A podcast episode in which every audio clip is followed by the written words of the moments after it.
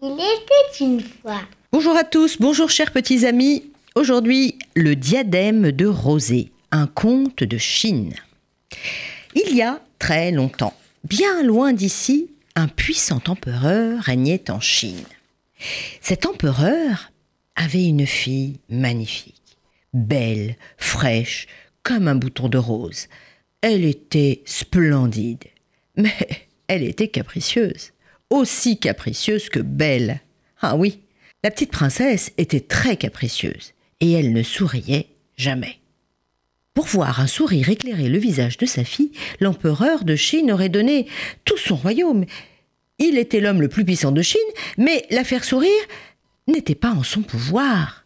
Il n'y arrivait pas et se désespérait. Oh, le pauvre homme, il essayait comme un bon père qu'il était.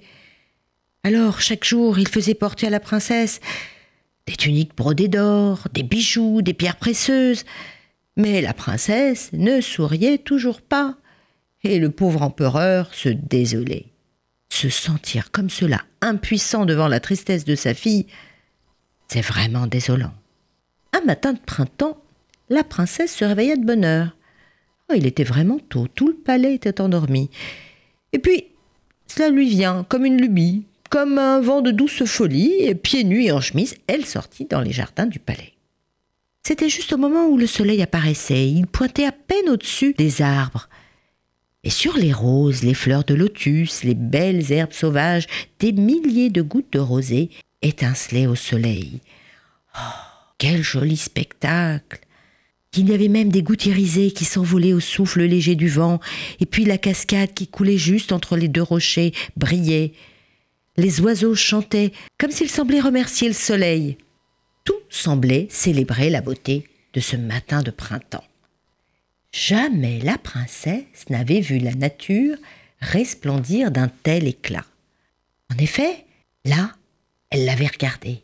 Elle avait eu cette opportunité de se poser et de prendre le temps de l'admirer. Que c'est beau Que la nature est à la fois grandiose et délicate Elle était émerveillée.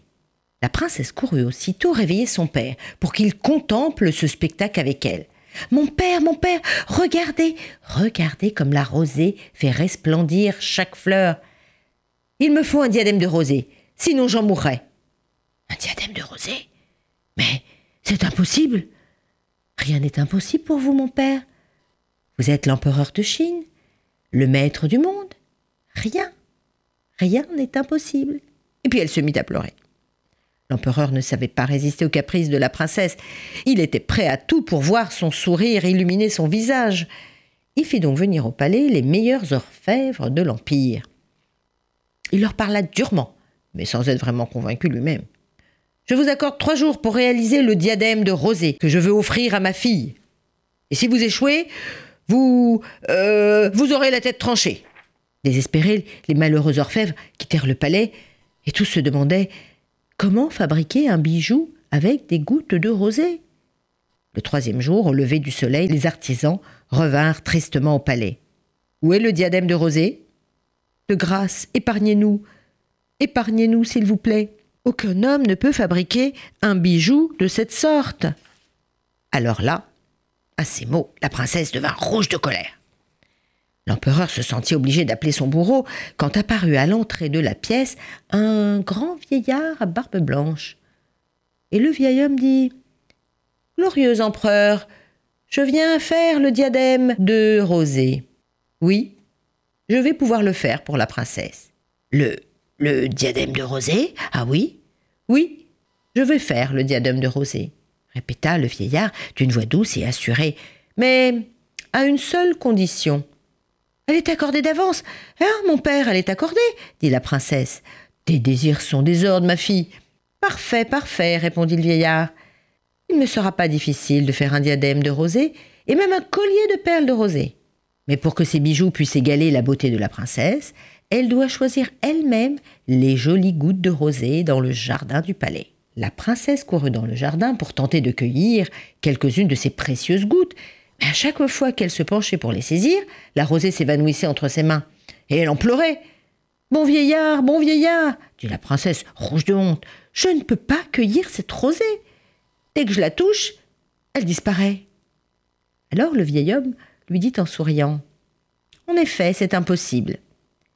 Tu as demandé à d'autres une chose que tu ne peux faire toi-même. Et le vieillard caressa les cheveux de la princesse qui pleurait, et il disparut. Depuis ce jour, la princesse ne fut plus jamais capricieuse, et surtout, elle mesura la beauté de la nature, la beauté à qui sait l'admirer. Et à chaque fois qu'elle regardait le jardin recouvert par la rosée du matin, un large sourire venait éclairer son visage pour le plus grand bonheur de son père. La nature, qui est à la fois éphémère et éternelle, suit le cycle des saisons et se renouvelle.